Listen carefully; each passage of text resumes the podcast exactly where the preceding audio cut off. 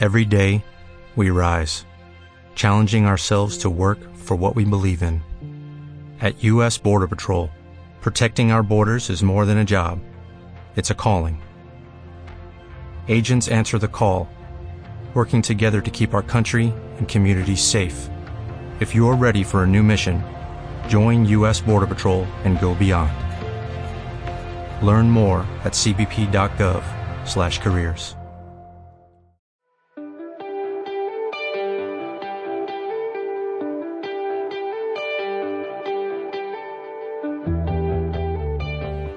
Venía a contaros dos historias. Lo primero, dos historias que, que son un poco duras. Me imagino que algunas personas que me las puedan escuchar estas historias pues le, le puedan resultar un poco fuertes, ¿no? Pero bueno, para mí es una cosa a la que convivo con ello muy habitualmente, ¿no? Mirad, os voy a contar, la primera historia que os voy a contar es la de Milagros. Milagros es una paciente que solemos ir a ver a su casa. Es una mujer mayor que, que hace muchos años se la diagnosticó de un tumor en el ojo. ¿eh? Y ese tumor la ha ido creciendo, ha ido creciéndola, ha ido creciéndola por el ojo y al final perdió el ojo, el tumor siguió creciendo y la, se la fue invadiendo el resto de la cabeza, de la cara.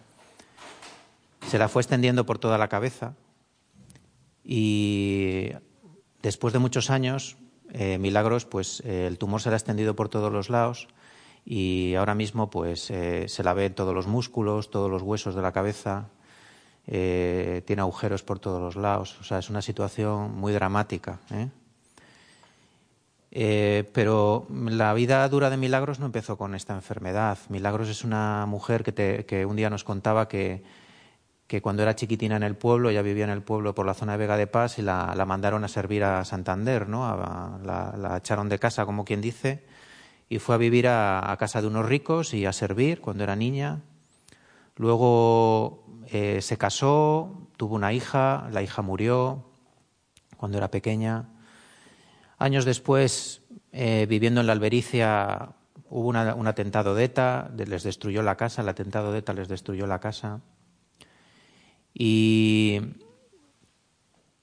luego su marido murió, pues imaginaros, ¿no? El cúmulo de circunstancias eh, desastrosas que habían pasado en su vida, la, la, cantidad de cosas que habían pasado tan dolorosas y tan difíciles de llevar para cualquier persona, ¿no? Y después la enfermedad de ella, ¿no? Una enfermedad tremendísima que la obligan a estar en casa siempre eh, y no salir nunca, ¿no? Porque no puede salir hacia la calle, tal y como está ella. Bueno, pues cuando vamos a casa de Milagros eh, salimos reconfortados siempre, porque Milagros es una mujer que nos transmite muchísima alegría, muchísimo positivismo, nos transmite muchísimo cariño por nosotros, siempre nos dice que somos sus ángeles, que todo lo querida que se siente por nosotros porque vamos a curarla, porque vamos a cuidarla.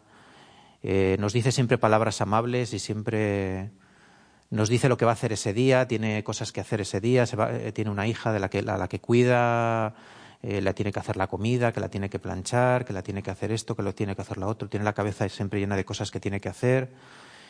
Y es impresionante. Yo de, me voy de ese domicilio, de esa casa, me voy muy querido, muy lleno y es impresionante. No sé cómo, cómo lo puedo transmitir, ¿no? Bueno, esto es una de las historias, ¿no? La otra es de una mujer que se llama Anastasia, a la cual íbamos a ver al marido. Esta, el marido ya murió hace, hace, un, hace poco tiempo, murió. Eh, íbamos a ver al marido que tenía un problema pulmonar, tenía una fibrosis pulmonar y era un hombre que no podía respirar y siempre estaba eh, en un sillón sentado con oxígeno y se ahogaba continuamente pero cuando ibas al domicilio lo que más te llamaba la atención, aparte del hombre que estaba enfermo, era que tenía eh, al lado, tenía una silla de estas que se tumban, una silla de estas eh, de inválido, y allí estaba su hijo, que tenía ya unos treinta y tantos años, un hijo, que tiene una enfermedad que es muy grave, que es, la, es una distrofia muscular de Duchenne, que es una enfermedad que te va paralizando desde niño hasta dejarte totalmente inválido, y tenía una mascarilla de, tiene un respirador, porque si no, por sus propios pulmones no podría respirar, ¿no?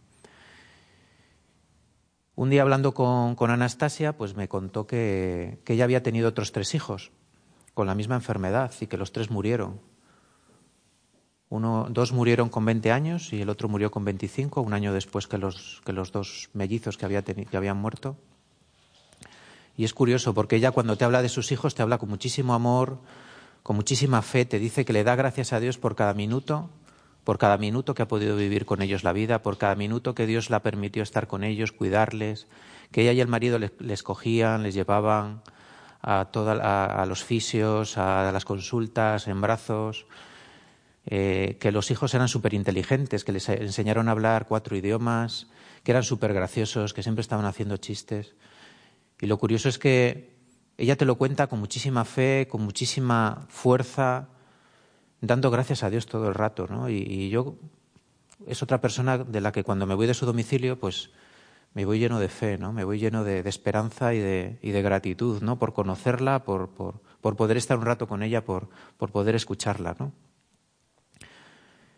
Y después de encontrarte con gente así, pues te preguntas, ¿no? ¿Cómo estas dos personas me pueden transmitir tanto, ¿no? De la fe, de la vida, de, lo que es vivir. ¿Cómo, ¿Cómo, estas dos personas, con sus miserias, con sus enfermedades, con sus dolores, con todas las cosas que le pasan, tan, cosas tan dolorosas que las tienen rotas, ¿no? Por un lado. O sea, ¿cómo pueden vivir la vida así? ¿Cómo pueden luego ser tú el que te, el que te vas lleno de sus casas, ¿no? El que te vas lleno de escucharlas, ¿no? yo que, muchas veces me siento bendecido constantemente por muchas cosas y, en cambio me parece que voy arrastrando mi vida por el mundo, ¿no? Que voy ahí como quejándome de todo, que voy diciendo que mi vida no, no merece la pena ser vivida muchas veces, ¿no? ¿Cómo puede ser eso, no? A veces incluso me siento como abandonado de Dios, ¿no? Digo, ¿qué pasa con mi vida, no? Me, habrá abandonado Dios, ¿no? Mirar, yo muchas veces me he visto como papa furioso. Aquí alguno que sea televisivo, pues eh, conocerá el personaje Papá Furioso. Papá Furioso salía en Los Simpson. Era un personaje basado en Homer Simpson, que apareció en unos episodios de Los Simpson. Y que al final era un personaje que era como Homer, pero que siempre estaba enfadado, ¿no? Que siempre le pasaban cosas, siempre le caía algo en el pie, siempre le tocaba la lotería el número continuo al de él, pero no le tocaba a él, ¿no? Y yo, muchas veces me he sentido así, ¿no? Que estoy furioso, estoy furioso con los demás, con la vida, eh, me siento como el hermano mayor del hijo pródigo, ¿no? Que, que, siente que a los demás les va mejor que a ti, que, que a los demás las cosas les salen mejor que, que, a ti, que tienen más suerte, ¿no? Muchas veces me he sentido así, ¿no? De una manera absurda, ¿no? Porque a veces te quejas por cosas que son absurdas. Me acuerdo cuando hace años me rompí las dos piernas y, y fue una época pues en la que dependes mucho de los demás. Me tenían que llevar y traer. Me acuerdo que me llevaban y me traían a las reuniones. Eh, me acuerdo que no fui a una Pascua a Granada porque me había roto las piernas y, lo pasé fatal y estaba súper como enfadado, estaba enfadado con todo el mundo, ¿no? O sea, y ahora lo, pienso y digo, pero qué, qué, absurdo, ¿no? O sea, qué... No sé, pienso que a todos nos pasan cosas malas, ¿no? Continuamente, a todos. Yo creo que es imposible que alguien diga que no le está pasando cosas malas ahora mismo, ¿no? Posiblemente alguno no tiene el trabajo que soñaba, está pasándolo mal continuamente, día, a día, pues porque su trabajo no le llena, porque, porque ve que aquello no, no, le da un significado a su vida. Posiblemente otros eh, tengan problemas en su matrimonio, tengan crisis, tengan discusiones, tengan eh, momentos duros, ¿no? momentos de crisis muy fuertes. Otras personas tendrán alguna enfermedad, igual ha fallecido alguien, alguien de su de su familia ha fallecido, se sienten culpables porque no estuvieron, porque algo pasó, porque no hicieron lo suficiente. Posiblemente eh, todos tengamos algo que nos, que nos duele, ¿no? Y, todos lo, vivimos así, ¿no? Pero ¿por qué estas dos mujeres, por qué Anastasia y Milagros, pues por qué vivían esto así, ¿no? Yo es una cosa que he estado dando muchas vueltas en mi oración, he estado dando vueltas en la cabeza, ¿no? Porque los demás sufrimos tanto por, por lo que nos pasa y en cambio hay otra gente que, que transmite tantísimo y que lo vive de otra manera, ¿no? Y, rezando por todo esto y pensando mucho, eh, me vino una palabra del Señor, ¿no? Me vino a la mente con fuerza una palabra de Él, ¿no? Que era, eh, no, son los sanos los que necesitan médicos, sino los enfermos, ¿no? Y, y de repente esta lectura que viene en Mateo 9:12, de repente me, como que me dio una luz, ¿no? Porque claro, eh, personas como Milagros y Anastasia eh, están siempre frente a su enfermedad, están siempre frente a su sufrimiento, están siempre frente a, aquello que las, que las hiere, que las daña, no pueden evadirse de ello, ¿no? Yo me imagino cuando Milagros todas las mañanas tiene que mirarse al espejo y ve un esqueleto, esqueleto eh, con huesos, con, con, músculo, con trozos de carne que faltan, con, o sea, es, eso es lo que es ella, ¿no? No puede eh, esquivarlo, no puede esconderse, ¿no? En cambio, yo muchas veces pues voy por la vida pensando que no me pasa nada, que no hay nada malo en mí, que estoy sano, que, no me, que soy perfecto, que, que, lo tengo todo, que no necesito nada, ¿no? Ellas son conscientes de su necesidad, yo no, ¿no? Mirar, hoy día se habla mucho de, eh, del autoconocimiento. Eh, sabéis que en la psicología positiva se está continuamente hablando de, de este concepto, ¿no? del autoconocimiento. Eh, en Fe y Vida lo hemos un poco traducido y hablamos mucho de vivir en tu verdad, ¿no? Es una cosa de la que hablamos siempre. Esto de vivir en tu verdad, sabemos que es esto de autoconocerse, de reconocer nuestros fallos, nuestros pecados y, vivir, pues, eh, aceptándolos y sabiendo lo que somos, quiénes somos, ¿no? Eh, quizás eh, muchas personas llegan a, conocerse, muchas personas llegan a. Conseguimos que, a través de la comunidad, conseguimos que, que tengan un conocimiento de, de quiénes son, de, de, de, qué hay en ellos, pero quizás se quedan ahí, ¿no? Yo muchas veces pienso que muchas veces nos quedamos en autoconocernos, nos quedamos ahí, pero no lo tocamos, ¿no? Conozco cómo soy, conozco las fallas que hay en mí, conozco los pecados que hay en mí, conozco las cosas que no funcionan, pero ahí se quedan. Y yo pienso que eh, hay que dar un paso más allá. ¿no? En la psicología positiva, eh, como os decía, siempre se habla de autoconocimiento, hay que pasar a la, a la, autocomprensión y luego hay que pasar a la aceptación. ¿no? Yo todas esas dos partes de autocomprensión y, y, aceptación lo, llamaría autoaceptación. ¿no? Diría que es eh, algo activo, ¿no? O sea, cuando tú pasas de saber quién eres, lo que hay en ti, pasas a, a, llevarlo a la acción, a vivirlo de alguna manera, ¿no?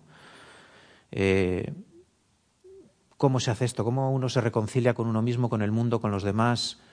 Cuando algo no va bien en uno, ¿cómo, cómo hace uno para vivirlo, para llevarlo a la práctica esto, ¿no?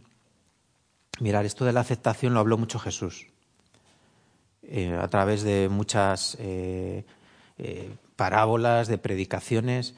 Jesús hablaba de la aceptación precisamente habla en la aceptación cuando habla de, de, los que son ciegos y de los que ven, ¿no? En Juan 9:35, ¿no? Él habla de que los que reconocen su pecado, los ciegos reconocen su pecado, entonces, eh, no, eh, mientras que los que dicen que ven siguen en su, en su, en su pecado, ¿no? Y tenemos que entender esta, esta forma de, de, de, que nos quiere Jesús decir, ¿no? Cómo, cómo tiene que ser las cosas, ¿no?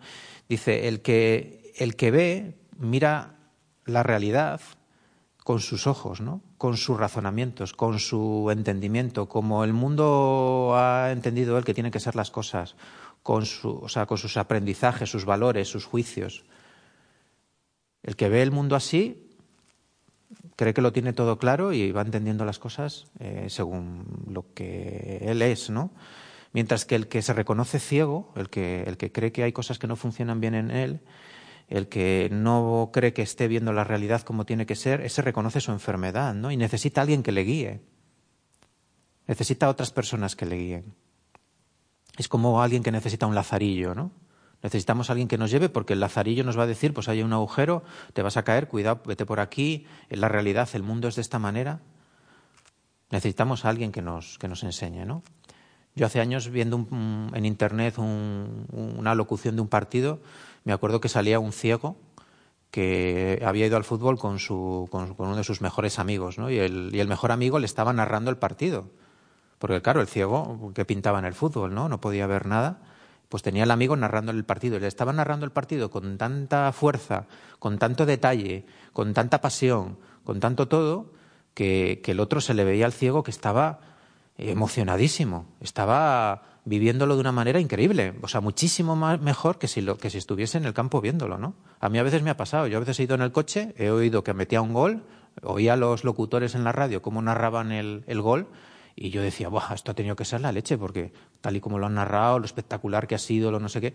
Luego vas a casa, ves el, pones la tele, ves el, el resumen del partido, ves el gol y dices, pues no ha sido para tanto, ¿no? O sea, pero tú, la verdad es que te lo han narrado y te has quedado como alucinado, ¿no? Y, y mirar, eh, cuando decimos que estamos sanos y vemos, si hacemos algo, si damos una predicación bien, si ayudamos a alguien, si hacemos bien nuestro trabajo, si, como decimos que lo hemos hecho desde nuestras capacidades, desde, desde, lo que somos nosotros, pues simplemente estamos pagados de nosotros mismos. ¿no? Estar pagado de uno mismo es que al final el reconocimiento que tienes, eh, las, gratitud, las gracias que se te dan, pues ya está, pues ahí quedan, ¿no? porque es, te aumenta la autoestima, crees que eres mejor o, o te crees tú que eres mejor y ya está. Ahí termina todo, ¿no? Mientras que el que, el que, es, el que es ciego, el que, el que siente que, que necesita de Dios y que necesita de los hermanos y que necesita que se le señale lo que está mal en él, que necesita ver su pecado, ver su miseria, esa persona es como, como, el pueblo de Israel en el desierto, ¿no? Necesita el maná, necesita algo para comer, porque es que se está muriendo, ¿no? O sea, de repente clamas a Dios y necesitas el amor de Dios, el perdón de Dios, necesitas sus, sus ojos, su corazón, su forma de entender las cosas. Ya no eres tú, es Dios, ¿no? De repente Dios se convierte en tu locutor, ¿no? Es como el del partido, ¿no? De repente Dios te empieza a narrar el mundo y lo que te rodea, pues con su pasión, ¿no? De repente el mundo se te ensancha de repente ves las cosas como las ve Dios, porque tú estás necesitado, tú eres ciego, tú eres pobre, tú eres pecador, en ti solo hay miseria. Y de repente tu lazarillo se convierte en Dios, ¿no? Y, es Dios el que te lleva de la mano y el que te muestra eh, cómo son las cosas, cómo es la realidad, ¿no? Y de repente las cosas crecen, ¿no? De repente las cosas son de otra manera, son increíbles, ¿no? Mirar, el paso más, más difícil es este de, una vez reconocemos que lo que somos, ¿no? después de, que conocemos, de, que conocemos lo que somos y aceptamos lo que somos, el paso es eh, de la aceptación es cómo vivirlo, ¿no? Cómo volverlo realidad, ¿no? Cómo esa ceguera que hemos descubierto en nosotros, ese pecado que hemos descubierto en nosotros, cómo vivirlo, ¿no? Porque al final eh, tener un pecado y vivirlo, esto de tener un pecado y vivirlo, ¿qué es? Al final es hacer visible nuestra debilidad ante los demás.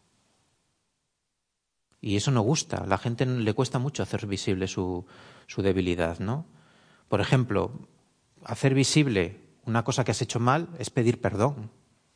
Cuando tú pides perdón, estás reconociendo que tienes un pecado, que has hecho algo mal, que te has portado mal con alguien, que has faltado a alguien, que, has abandonado una misión que se te había encomendado, que has abandonado unas personas que confiaban en ti, o que has hecho algo que ha herido a otros, ¿no?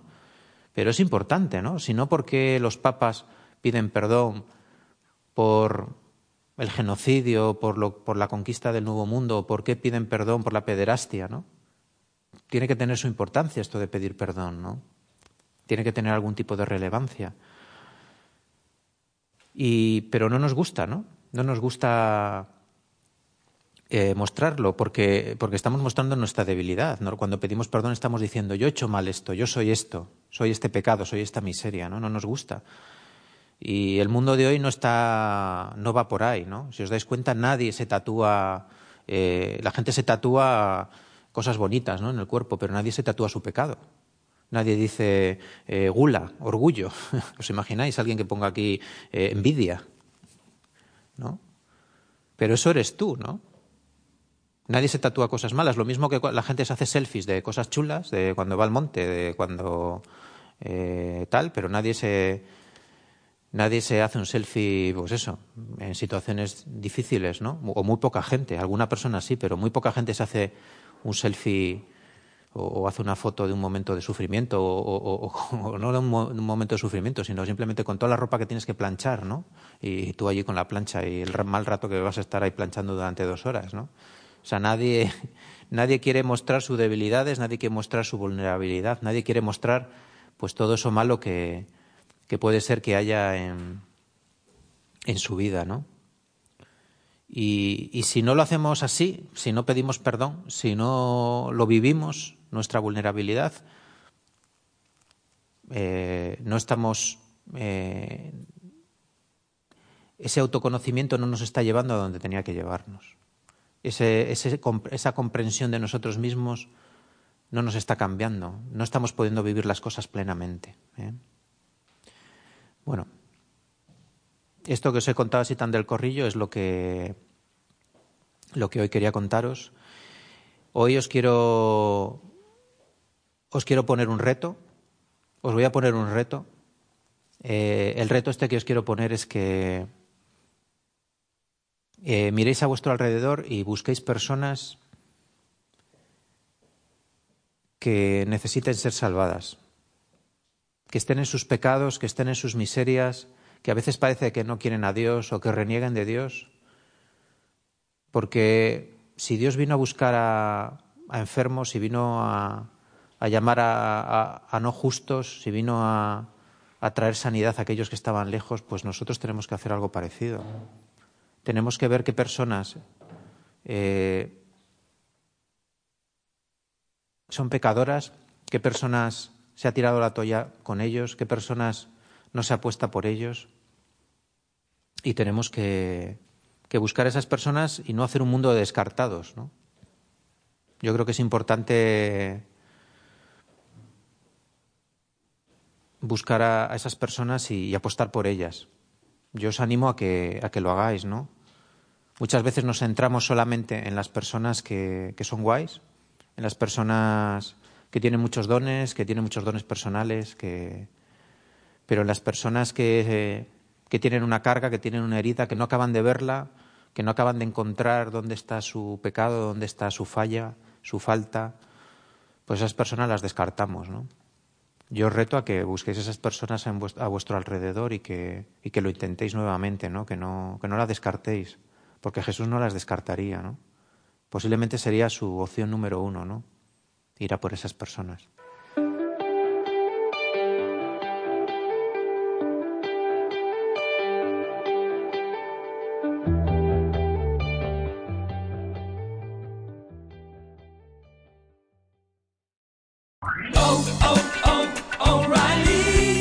¿Necesitas ayuda? En O'Reilly Auto Parts te ayudamos. ¿Necesitas algún consejo? Te aconsejamos. Nuestros profesionales en autopartes están siempre disponibles para ayudarte a encontrar lo que necesites. Excelente servicio al cliente es solo una de las ventajas que ofrece O'Reilly Auto Parts. Los profesionales en autopartes. Oh, oh, oh,